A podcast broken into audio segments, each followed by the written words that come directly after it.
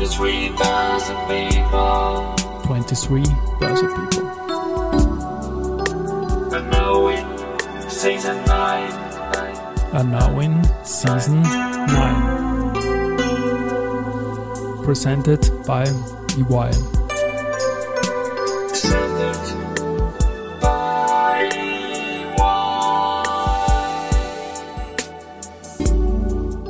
Ja, herzlich willkommen wieder zur Serie 23 Börse People.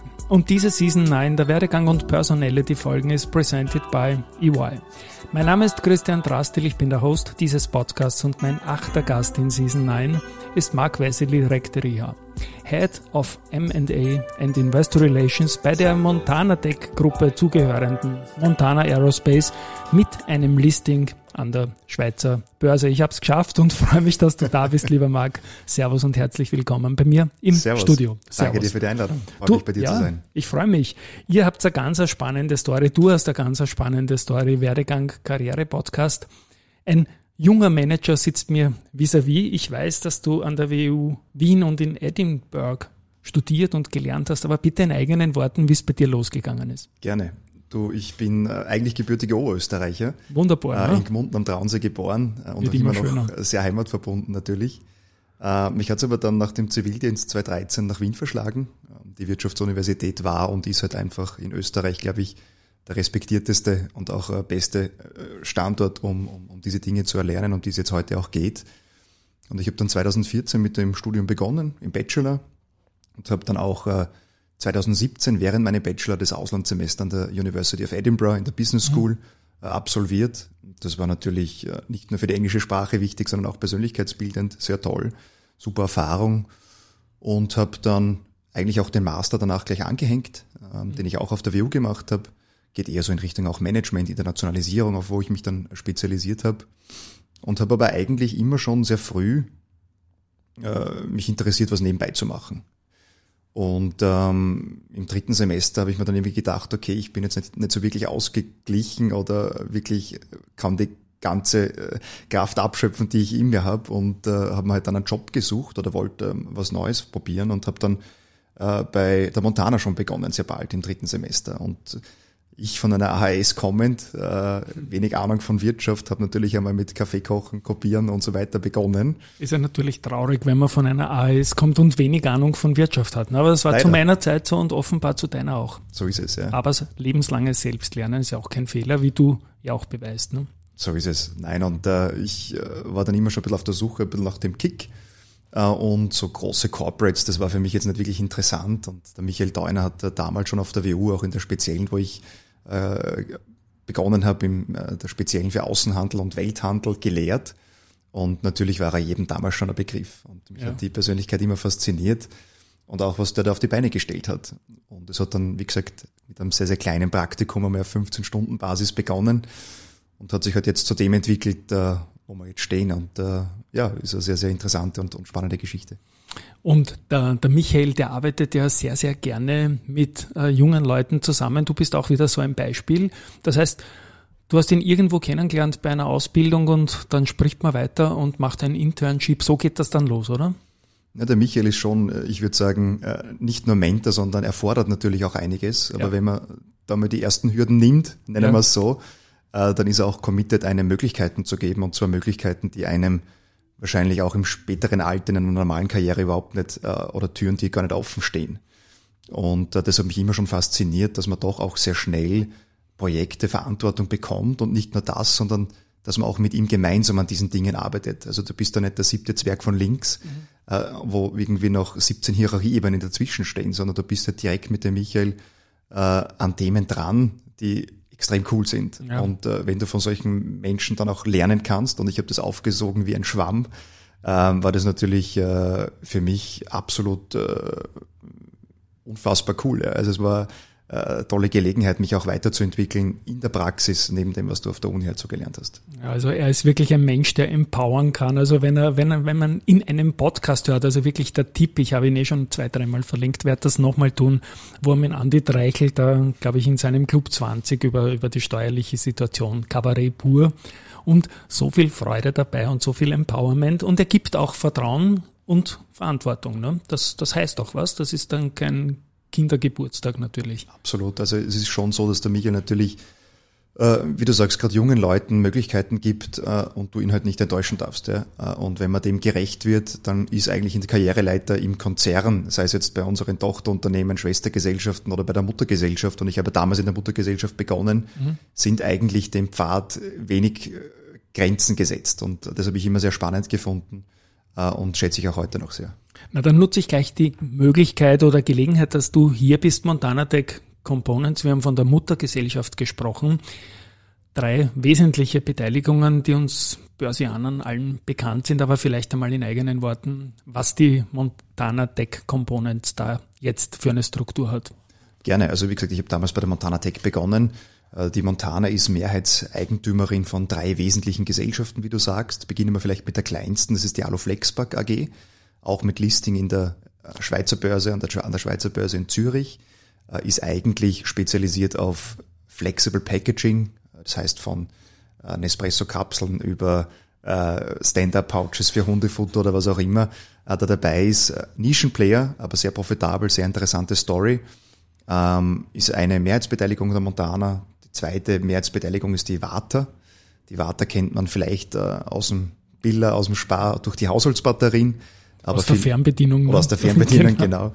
Aber viel wesentlicher ist eigentlich das Business mit den Microbatteries, wo man in Hörgeräten und auch äh, äh, in Variables wie zum Beispiel Kopfhörern oder dergleichen äh, einfach in der Premium-Nische auch Marktführer ist. Und das dritte und letzte Segment, und das ich auch jetzt verantworte als Head of M&A und Investor Relations, ist die Montana Aerospace. Da sind wir eigentlich, wie soll ich sagen, Luftfahrtkomponentenhersteller Leichtbaukomponenten, primär aus Aluminium und Titan, äh, wo wir auch Airbus und Boeing, also die großen Flugzeugbauer, primär beliefern. Und da sind wir mit einem sehr, sehr, wie soll ich sagen, ähm, interessanten, äh, aber auch äh, sehr, sehr wachstumsgetriebenen Anspruch 2021 an die Börse gegangen. Vielleicht reden wir später noch drüber, was da die Beweggründe ja, unbedingt, waren. Unbedingt, ja, das ist ähm, ein Kernpunkt dieses Gesprächs, ja. Und, und äh, da bin ich jetzt tätig seit 2021 verantwortet er das ganze Übernahmegeschäft und auch die ganze Kapitalmarktthemen, sei es jetzt Investor Relations, Börsengänge, Kapitalerhöhungen, was auch immer da dazugehört. Äh, und ja, ist eine tolle Geschichte. Jetzt gibt's immer ein kurzes Vorgespräch und da gibt's einen kleinen Weg durch das bevorstehende Interview. Etwas, was wir nicht im Vorgespräch besprochen haben, aber was sich für mich jetzt aufdrängt. Ähm, du bist Oberösterreicher.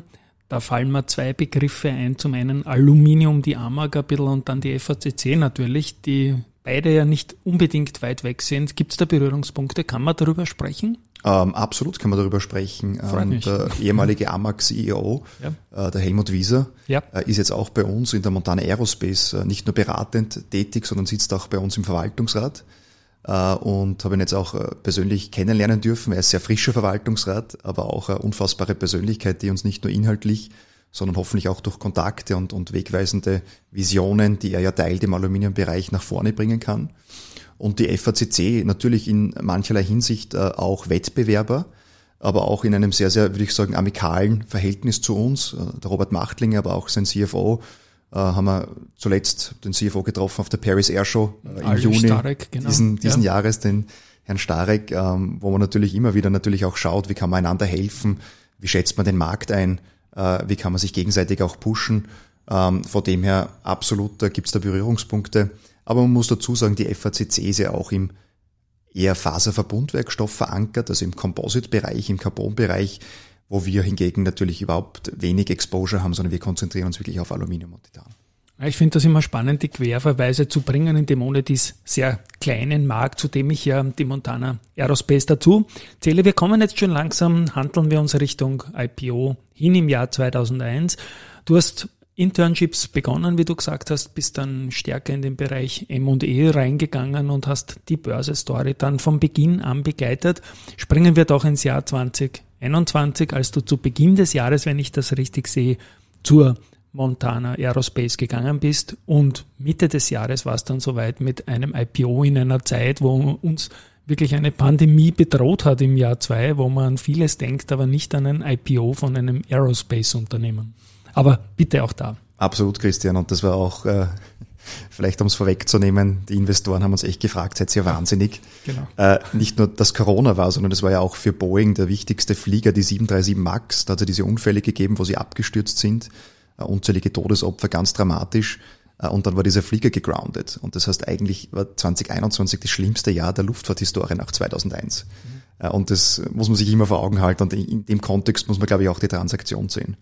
Aber bevor wir vielleicht auf, auf Jänner 2021 eingehen, ich habe nach dem Sommer 2020 den Master fertig gemacht und für mich hat sich dann die Frage gestellt, was mache ich weiter und wo geht die Reise hin? Ich habe dann schon noch überlegt, vielleicht den Schritt woanders hinzuwagen. Wollte in die Beratung gehen, äh, habe da von Freunden gehört, dass das auch super äh, ist, in sehr kurzer Zeit auch viele Facetten kennenzulernen. Und dann hat er ähm, Michael Bistauer, der neben dem Michael Deuner eigentlich äh, mein wichtigster Mentor ist in der ganzen Historie, hat zu mir gesagt, na, du gehst sicher nicht in die Beratung, wir machen nächstes Jahr Börsegang. Wir brauchen dich, genau. Und Michael Pistauer, muss ich kurz ins Wort fallen, der Sohn von Michael Pistauer, Michael Pistauer Senior, langjähriger CFO beim Verbundvorstand und den Michael Pistauer Junior, den du äh, besprochen hast, jetzt den kenne ich noch aus seiner Joe Wood-Zeit zum Beispiel. Auch das sind gute Persönlichkeiten, die ewig im Markt sind und auch diese Power mitbringen, die zum Deuner halt einfach passen zu Michi. Ne? Absolut und haben mich ja. auch dann dazu gebracht, wenn der Michael Deuner und der Michael Bister einen dann wird äh, schwer, Nein zu sagen. Ne? Äh, genau, darum äh, bitten oder, oder, oder eher vorschlagen, das ja. gemeinsam zu machen. Ähm, ich war damals 25 Jahre, das war jetzt vor drei Jahren. Ähm, das ist nicht nur eine besondere Ehre, sondern auch etwas, was mich sehr, sehr mit, mit Demut fühlt mhm. und was ich dann gerne angenommen habe. Und dann war man eigentlich so weit, dass man so im Dezember 2020 halt darüber wirklich detaillierter gesprochen haben. Äh, und äh, schlussendlich ist die Entscheidung dann in Gastein gefallen. Der Michael Theuner und der Michael Bister, beide begnadete Skifahrer, haben mich eingeladen nach Gastein. Theuner ist, glaube ich, mal die Streife als Vorläufer runtergefahren. Das weiß ich noch aus der Bett and Wind Zeit sogar. Ist und hat so? wenig Rückstand gehabt. Also so, so 20 Sekunden eigentlich gar nichts eigentlich. Ja? Irgendwas Interessant. Ja, ne? genau. Das weiß ich auch noch ja, nicht, genau. aber es, es äh, scheint nach ich, ich glaube, die Geschichte stimmt so fast. Ja, genau. Also nicht, dass er es nicht gemacht hätte, sondern dass ich das fast richtig wiedergegeben habe. So meine ich es jetzt. Na gut zu wissen. Ja, genau. Ja. Vorläufer bei der Streif. Wahnsinn. Ja, genau. immer für eine Überraschung ja, genau. Michael. Und äh, wir haben das dann damals wirklich plakativ, äh, es, es klingt komisch, aber in der Gondel entschieden, let's do this. Ja. Und wir waren uns natürlich der äh, Difficulties da draußen bewusst und, und der Probleme, die, die auf uns zukommen werden.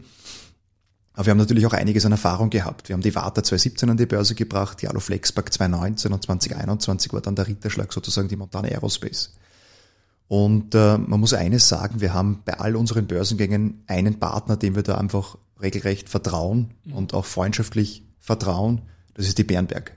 Mhm. Das ist die Investmentbank, mit der wir eigentlich jede Transaktion als Sole Global Coordinator, also der, der ganz oben die Organisation auf der Investmentbanking-Seite übernimmt, äh, die Bernberg. Äh, und äh, wir haben dann am 11. Jänner 2021 das Kickoff-Event bei uns in Wien gehabt. Mhm und 125 Tage später kam es zum Börsengang. Wow. Ja. Und das ist, glaube ich, ich weiß nicht, ob es schon jemals jemanden gegeben hat, der in der Zeit äh, so schnell sowas aus, äh, aus dem Boden gestampft hat, aber das war natürlich unfassbar. Und ich erinnere mich, ähm, wir waren auch der erste fully virtual IPO. Mhm. Und da haben wir echt gehadert damit, weil die Michaels und ich, oder jetzt primär in dem Prozess der Michael Bistauer und ich, wir sind sehr, sehr persönlichkeitsgetriebene Menschen und lieben auch den Austausch mit den Investoren und das bricht halt dann auf einmal weg.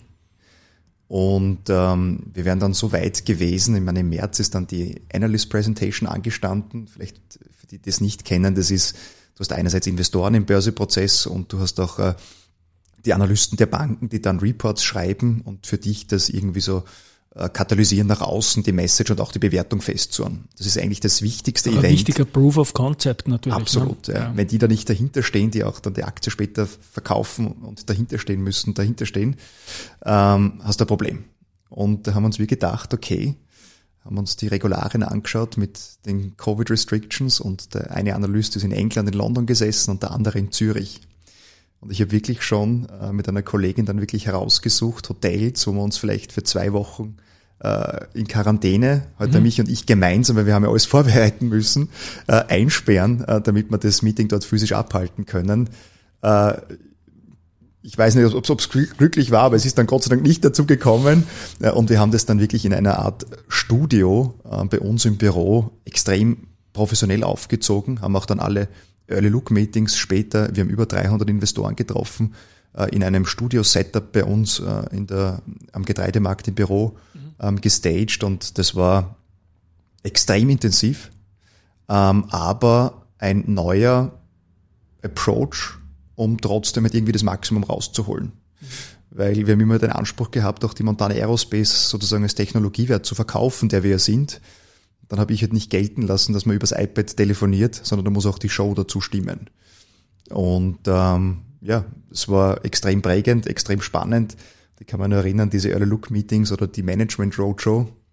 Beginnst du halt um sieben in der Früh mit Asien, dann kommt Europa zu Mittag und am Abend Amerika und dann gehst du halt um 23.30 nach Hause. Äh, und das Gute an physischen Roadshows ist ja, dass du zumindest ein bisschen eine Pause dazwischen hast im Auto, um durchzuschnaufen. Äh, die Investoren haben dann gerne noch überzogen bis zur vollen Stunde und dann kam das nächste Meeting, dass man nicht mehr auf die Toilette gehen konnte. Mhm. Also es war wirklich äh, extrem anstrengend, aber extrem cool. Das heißt, die sind immer frisch reinkommen und du bist immer müder geworden, durftest es aber nicht zeigen, bist aber immer besser geworden natürlich, weil von Mal zu Mal spielt sich die Geschichte natürlich ein und das ist natürlich auch geprallt auf eine Phase, wo die Leute auf der Gegenseite wenig zu tun gehabt hatten und damit auch große Aufmerksamkeit. Und dieses Kalkül ist auch aufgegangen, glaube ich, oder? Es war sehr gut gezeichnet, euer Buch dann. Absolut. Also wir sind ja. dann äh, mit der ITF im April rausgegangen, also die mhm. Intention to Float, wo dann der Markt Bescheid weiß, okay, da tut sich was. Und ähm, das war unfassbar. Wir waren nach sechs Stunden, ich kann mich noch an die Anrufe der Investmentbank und die E-Mails erinnern, wie sich das Buch füllt und füllt und füllt. Und nach sieben Stunden waren wir der oberen Preisspanne schon überzeichnet. Mhm. Und schlussendlich war das Buch dann über siebenmal, siebenmal ähm, oversubscribed, das heißt siebenfacher Demand auf die tatsächlich angegebenen äh, Emissionspapiere, die man ausgeben konnte. Und das war halt für uns äh, das Idealszenario, auch die Bestätigung und dann wusste man, okay, wir haben es geschafft. Mhm. Und noch ein paar Zahlen dazu, die 1,5 Milliarden waren ja nicht ohne eigentlich. Ne? Es war Wahnsinn. Also ich meine, wir haben natürlich äh, versucht, jetzt nicht nur das Maximum für uns rauszuholen, sondern auch den Investoren einen fairen Preis zu bieten. Weil ich glaube, es muss immer einhergehen. Du hast nichts davon, wenn du den IPO overpriced, ähm, du halt glücklich bist als Gesellschaft, aber den Investor links liegen lässt. Und äh, das haben wir mit Bernberg gemeinsam und auch im, im, in der Allokation später äh, schon so gemacht, dass das für jeden wirklich ein attraktiver Deal war. Aber natürlich, in einer Zeit, äh, wo die Investoren auch gesagt haben, ihr seid wahnsinnig, wartet's doch noch, haben wir halt gesagt, ja, wir wissen, dass wir Valuation liegen lassen, aber für uns ergeben sich jetzt die Chancen. Und die Chancen waren einerseits große Investmentprogramme zu fahren, um Kapazitäten aufzubauen, weil der Luftfahrtdemand einfach unfassbar riesig ist über die nächsten Dekaden. Und auf der anderen Seite wollten wir als Konsolidator fungieren. Das heißt, Konsolidierungsdruck in der Value Chain, in der Supply Chain, im Aerospace hat es gegeben, gibt es bis heute und wird es auch immer noch geben. Und da wollen wir der Partner of Choice sein, um wirklich attraktive Assets zu sehr attraktiven Multiples auch zu kaufen. Und dafür hat es einfach den IPO gebraucht und da haben wir dann durch extrem viel Education und, und Gesprächen mit den Investoren, die auch dann dazu gebracht, dass sie verstehen, warum wir das jetzt machen. Und das war aufwendig, du triffst Investoren nicht einmal, nicht zweimal, sondern vier, fünfmal, ähm, dass du wirklich den Komfort von denen bekommst. Und dann, aber wenn sie die Education vollzogen haben sozusagen, haben sie auch diesen Komfort gekriegt und, und sind mit wirklich großen Tickets rein. Und ich meine, wir haben äh, Cornerstone-Volumen gehabt, Capital International, die sind mit 80 Millionen rein, die haben sich ganz früh committed. Äh, wir haben M&G, ganz großer Fonds aus, aus London, mit ca. 30 Millionen äh, Invest drinnen gehabt und auch die T. Rowe Price, auch ein ganz ein großer und wichtiger europäischer, auch aus London operierender ähm, Fonds mit 40 Millionen als Cornerstone im, im Volumen gehabt. Das heißt, 40 Prozent waren schon vorweg verkauft. Und das hat uns natürlich auch bestärkt in dem, dass wir den richtigen Schritt gesetzt haben. Mhm. Und ihr habt euch für ein Listing an der Schweizer Börse entschieden. Das war schon äh, der Fall seinerzeit bei der Aluflex Park. Mhm. Und diesmal wieder. Hängt das irgendwie mit Bärenberg zusammen oder doch mit der Geschichte des Unternehmens sind auch Schweizer Wurzel? Wieso ist die Entscheidung für die Six gefallen? Und zum Beispiel gegen Frankfurt oder Wien? Ich, ich denke da gerne immer an den Michi Bister zurück, der mir damals schon gesagt hat, er ist überhaupt kein Verfechter oder Fan von diesen lokalen Börsen, weil der Trading oder das Trading findet sowieso digital statt und mhm. Äh, dem kann ich viel abgewinnen und das teile ich auch diese Ansicht. Nichtsdestotrotz musst du dich halt für eine Listing Location entscheiden. Und natürlich hast du da die Investmentbank, die dich berät, aber wir haben auch irgendwie selber gesagt oder überlegt, was wäre denn schlau. Äh, und so viele Börsen gibt es dann nicht, die da in Frage kommen. Es gibt Frankfurt, wir haben kein Exposure dort, wir haben keine Werke dort, fällt weg. Ja. Es wäre Amsterdam gegangen, haben auch überhaupt keinen Bezug dazu, auch nicht. Paris mit Airbus, wichtigster Kunde dort, könnte man vielleicht noch argumentieren. Aber auch da ja, wenig Berührungspunkte. London sowieso durch den Brexit äh, out of reach, äh, uninteressant. Und dann wäre natürlich die Chance gewesen, auch in Wien ein Listing zu machen oder man geht in die Schweiz. Und wir haben aber eigentlich aus äh, Nostalgiepunkten, wenn man so sagen will, gesagt, wir gehen in die Schweiz, weil die erste Gesellschaft, die der Michael 2007 gekauft hat, das war die Alumenzigen AG mit Sitz äh, in äh, Rheinach in Schweiz, wo ich jetzt auch äh, im Verwaltungsrat sitze für die Gesellschaft. Die ist 1897, glaube ich, gegründet worden. Jetzt 125 mhm. Jahre Feier war, glaube ich, heuer. Ähm, und da liegen die Wurzeln der ganzen Montana Aerospace. Und dann haben wir gesagt, wir sind dem Standort Schweiz verbunden in dieser Hinsicht. Und es macht Sinn, in Zürich das Listing zu machen. Kurz danach ist ja durchaus etwas passiert, auch letztendlich mit dem Zugang für private Investoren an die Schweizer Börse. Ich kann zum Beispiel keine Schweizer Aktien kaufen jetzt als Österreicher. Es ist sehr schwer geworden. Wie seht ihr diesen Punkt und ist vielleicht irgendwann da was geplant? Christian, das ist ein absolut wesentlicher Punkt, auch in aktuellen ja. Überlegungen, weil es ist eher frustrierend aktuell durch dieses Harmonisierungsabkommen, das er bestanden hat, ähm, konnte man, wurscht, wo du gewohnt hast in Europa, Aktien zeichnen von Schweizer Unternehmen. Äh, und unsere Mitarbeiter, die natürlich auch am Erfolg mitpartizipieren wollen, was sie einerseits tun durch Beteiligungsprogramme, aber vielleicht auch noch das Add-on äh, sich frei über den Markt äh, kaufen wollen, die sind limitiert. Und auch unsere amerikanischen Mitarbeiter haben keine Möglichkeit aktuell die Aktie zu kaufen oder schwierig über Umwege. Und das hat uns sehr stutzig gemacht und wir versuchen, ähm, das irgendwie zu überlegen, was denn da möglich wäre. Da haben wir schlussendlich jetzt noch keine Entscheidung getroffen. Ich glaube, jetzt gibt es noch einmal ein paar andere Hausaufgaben, die wir erledigen müssen. Aber es ist sicher ein wesentliches To-Do auch going forward. Wir Journalisten schauen auch immer auf die Verkehrszahlen vom Flughafen Wien und die sind wieder dort, wo sie vor der Pandemie waren. Ich habe ein Video mit dir gesehen in der Vorbereitung äh, auf diesen Börse People Podcast. Da sagst du, 80 Prozent der Population weltweit ist überhaupt noch nie geflogen. Der Markt ist da, oder? Der Markt ist unfassbar und äh, ich bin da echt ein bisschen reingerutscht, aber ich bin jetzt fast ein Aerospace-Junkie geworden, weil der Markt auch so super spannend ist. Und ja, genau richtig, das habe ich einmal gesagt in einem Interview oder in einem Video. Ähm, das war 2018, da hat der Boeing-CEO, war das glaube ich damals gesagt, dass 80 Prozent der Population äh, noch nie geflogen sind. Und alleine 2018 sind 100 Millionen Asiaten das erste Mal in einen Flieger gestiegen. Ja. Und da spielt auch die Musik. Also Latin America, Südamerika, Asien, der Nahe Osten, das sind unfassbare Wachstumsmärkte. Wo man vielleicht jetzt einen kleinen Dämpfer hat, aufgrund der Rezessionserwartungen, der generellen GDP-Entwicklung und so weiter. Aber das Gute im Aerospace-Geschäft ist, ist, dass es extrem langfristig ist. Und wir haben zum Beispiel auch bei der Montana Aerospace Visibilität bis, ich sage mal, mit Verträgen kommentiert 2033, aber weit hinaus. Bis 2040, 50 weiß man eigentlich, was die Bauraten der großen äh, OEMs, also Airbus und Boeing sein werden. Und das macht es halt highly attractive und highly visible, nicht nur für Investoren, sondern auch für Unternehmungen. Es gibt ja durchaus viele Leute, die aus ESG-Gründen sagen, die ganze Branche funktioniert für mich überhaupt nicht. Aber ihr seht euch ja auch als Erneuerer der Branche. In welche Richtung kann man da denken? Was sind eure ESG-Argumente?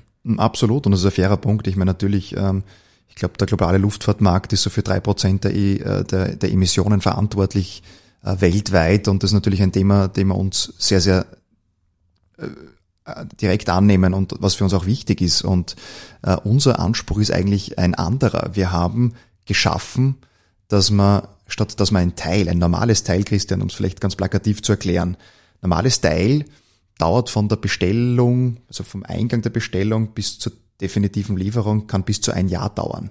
Warum? Weil du sechs bis sieben Suppliers in der Value Chain hast und du schickst das Teil von Rumänien nach Frankreich, nach Spanien, nach Amerika, nach UK und dann nach Toulouse zu Airbus. Da hast 980 Tonnen CO2 verbraucht, alleine durch den Transport in der Supply Chain. Äh, du lässt den Kunden warten und jeder in der Value Chain will er Geld verdienen. Was wir machen ist, und das ist immer einzigartig in der Luftfahrt, wir haben vertikal integrierte Werke. Das heißt, wir brauchen keine Vorlieferanten und keine Nachveredler unserer Produkte, sondern wir machen alles aus einer Hand. Und wir können so einerseits den Ausstoß von 920 Tonnen auf 90 Tonnen reduzieren, also ein Zehntel davon. Und nicht nur das, wir können auch dem OEM einen besseren Preis bieten und bessere Lead Times, also Lieferzeiten. Mhm. Und ich glaube, äh, das auf der operativen Seite und ich glaube generell strategisch, was unser Anspruch ist auf der ESG-Brille oder ESG-Perspektive ist, wir machen die Flugzeuge leichter. Mhm. Wir machen Leichtbaukomponenten. Ja, und das heißt, ergo, wenn der Flieger leicht ist, verbraucht er weniger Kerosin äh, und ist somit emissionsarmer. Und man kann jetzt natürlich über Verbotspolitik nachdenken. Man kann sagen, okay, also ihr dürft alle nicht mehr fliegen. Äh, und es gibt natürlich auch gute Gründe für das ein oder andere, oder sei es Business Travel mit Business Jets oder dergleichen. Aber wir sind halt eher innovationsgetrieben und sagen, ja, aber das löst das Problem nicht, sondern wir müssen halt schauen, dass wir die Prozesse so optimieren, dass wir unseren Teil, äh, Beitrag und Teil dazu leisten. Und ich glaube, da sind wir äh, nicht nur in der Branche führend, sondern auch generell ähm, für andere äh, Player am Markt sehr, sehr wichtige Role Models äh, in dieser Hinsicht. Und ja, wie gesagt, ESG deeply committed äh, mhm. und wir tragen unseren Teil dazu bei. Da möchte ich dich mit noch einem Stichwort konfrontieren, die Aster die gehört zu euch und ist immer wieder genannt worden als Kandidat für einen Börsegang, eventuell auch in Wien. Wie ist da momentan der Status quo? Ich weiß, man wird vielleicht nicht viel sagen können, aber ich muss da den Begriff einfach hinknallen jetzt. Klar, ähm, wie gesagt, die Montana Aerospace, vielleicht auch äh, die, die es nicht so genau kennen, ist äh, unterteilt in drei Segmente. Ja. Und davon sind zwei den Leichtbaukomponenten zugeschrieben. Das ist E-Mobility und Aerospace. Äh, und der dritte Teil ist Energy. Der ist historisch mit der Gruppe gewachsen, hat aber eigentlich jetzt nichts mit dem Kerngeschäft zu tun. Und da sehen wir aktuell einen unfassbaren Switch im Markt. Also unser Energy-Segment war eigentlich immer ein netter Cashflow-Bringer. Das war schön im Portfolio zu haben, war während Corona auch nett, wenn du ein bisschen diversifiziert bist. Aber das war jetzt nie die große Wachstumsstory. Warum? Weil Energie war, denk vor 2022, wie Luft zum Atmen ja. wie die Straße zum Autofahren, die hat jeder als gegeben hingenommen. Äh, das war jetzt nichts Wichtiges. Was man jetzt sieht, ist, dass die Energie auf einmal oder die Energiepreise auf einmal einen Price-Tag haben. Ja? Und jeder schaut darauf, wirklich effizient zu wirtschaften. Allein in Amerika hat, glaube ich, der letzte Investmentzyklus in den Grid, also in die Stromtrassen 1960 stattgefunden. Die letzten Maschinen oder die letzten Parks dort sind von 1920. Und da sehen wir jetzt einen unfassbaren Investitionsdruck.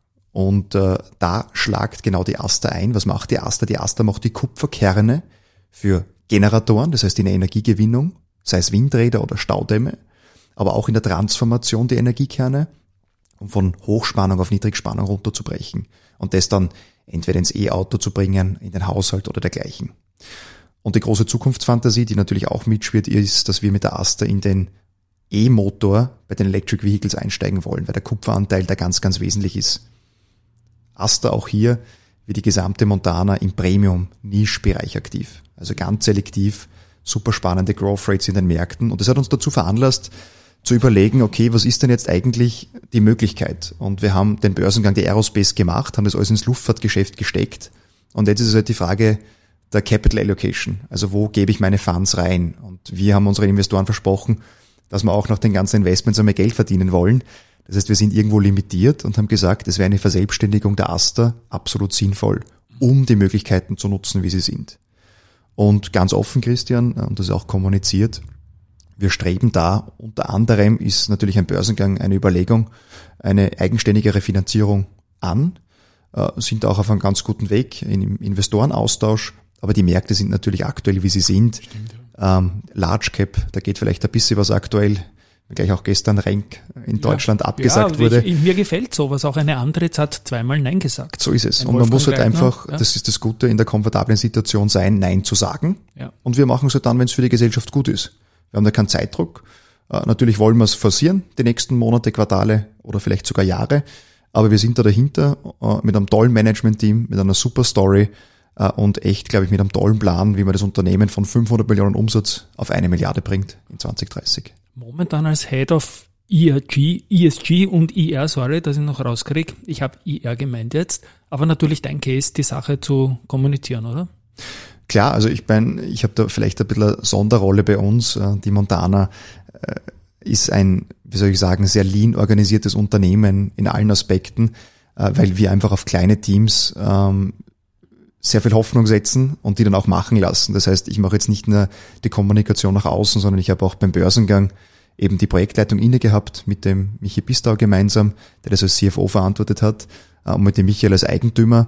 Und so ist es auch jetzt beim Aster Börsengang. Also ich bin da äh, mit äh, meinen Kollegen und dem Team ganz, ganz nah dran und wir leiten auch diese Projekte. Also wir sind da wenig abhängig von Beratern, sondern wir machen eigentlich alles selber und von dem lebt, glaube ich, auch ein bisschen der Erfolg. Ich denke, eine Entscheidung wird dann in einer Gondel im Podcast ein oder so fallen mit den Michaels oder so. Ja, du hast es angesprochen, Window of Opportunity ist momentan ein schwieriger Begriff, weil das nicht sehr weit offen ist, aber ich glaube, die Märkte werden bald wieder spannender werden. Und abschließend Karriere, Werdegang-Podcast. Wir haben jetzt viel über das Unternehmen gesprochen. Deine Karriere bei diesem Unternehmen, ich sag mal, Hut ab. Hast du einen Tipp für noch jüngere Leute, die jetzt vor dem Thema stehen, vor dem du vielleicht vor sieben, acht Jahren gestanden? Wie fange ich es an? Wie steige ich ein? Internship oder, oder wie gehe ich es an? ist eine sehr gute Frage und ich muss auch ganz offen dazu sagen, ähm, da gehört auch Glück dazu. Ja. Äh, sehr viel Glück. Äh, und du musst halt aus dem Glück dann das machen, was ich dann zum Beispiel daraus gemacht habe, nämlich völlige Hingabe, absolute Dedication äh, und auch wirklich einen, glaube ich, guten Job mit dem Team von damals und auch jetzt Forward Looking. Ähm, ja, einfach aktiv sein, äh, versuchen bald etwas zu finden, was einen interessiert. Ähm, ich habe mich dann auch früh auf der Uni für Corporate Finance interessiert und das schlagt ja auch genau in die Kerbe, habe da auch einen tollen Professor gehabt, Grüße genauso an den Dr. Müller von der WU, ähm, der ja. da wirklich äh, mich auch begeistert hat für das Fachgebiet. Äh, und ja, wie gesagt, wenn du da was findest, was dir Spaß macht, dann probier's mal mit einem Internship äh, oder versuch selber was zu gründen, wenn du ja der Gründergeist bist. Und versuch so viele Erfahrungen wie möglich zu sammeln. Und auch wenn vielleicht das M&D-Praktikum ein Blödsinn war, dann probierst du halt Marketing. Wenn das ein Blödsinn ist, dann probierst Controlling. Probier einfach alles durch, um dann das zu finden, was dir taugt. Und ich war da sehr glücklich ich bin zufällig von Anfang an genau in den Bereich reingekommen dann später, nämlich M&A und, und diese Kapitalmarkt-Thematik, die mich fasziniert hat und die mir einfach perfekt zugeschrieben ist. Und da hatte ich Glück mhm. Äh, und habe halt dann aus dem Glück einfach das Beste gemacht. Ja, und irgendwann einmal bilden sich dann halt diese beruflichen Couples und wenn du nicht überzeugt hättest, hätten die Michaels mit dir nicht weitergesprochen, höchstwahrscheinlich. Und so schließen sich auch die Kreise und die Gondeln wieder.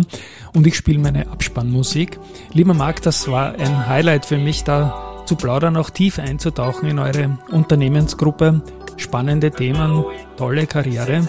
An euch da draußen, ich bin überzeugt, es war wieder sehr, sehr viel dabei und ein Tschüss einmal von meiner Seite. Danke Christian und äh, alles Liebe. Danke an die Hörer und bis bald. Ciao.